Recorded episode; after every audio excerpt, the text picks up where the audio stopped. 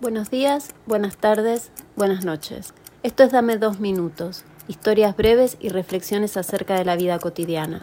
Soy Vera y creo firmemente que sentimos como podemos y vamos por la vida a los tropezones, porque no existen las fórmulas, estamos improvisando. Episodio 14, El atropello. Bum, pum, pum, tú. Después el helicóptero, los bomberos y la policía alrededor de las 4 a.m. No, a esa hora yo entro en un sueño muy profundo, pero me suena a ajuste de cuentas o crimen pasional. En mi cabeza las escenas se suceden desde el boom. 1.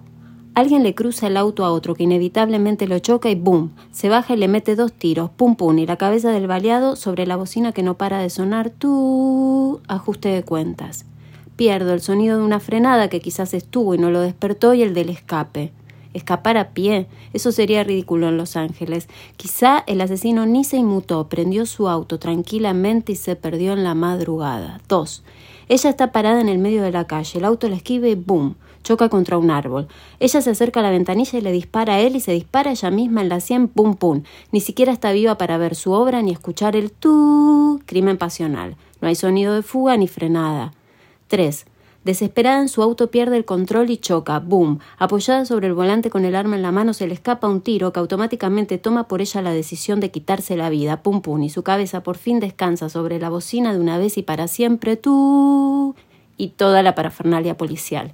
Suicidio. La opción que no se me había ocurrido hasta ahora. Mientras tanto, Gonza sigue con su día como si no hubiera soplado la brasa de mi imaginación. ¡Qué atropello!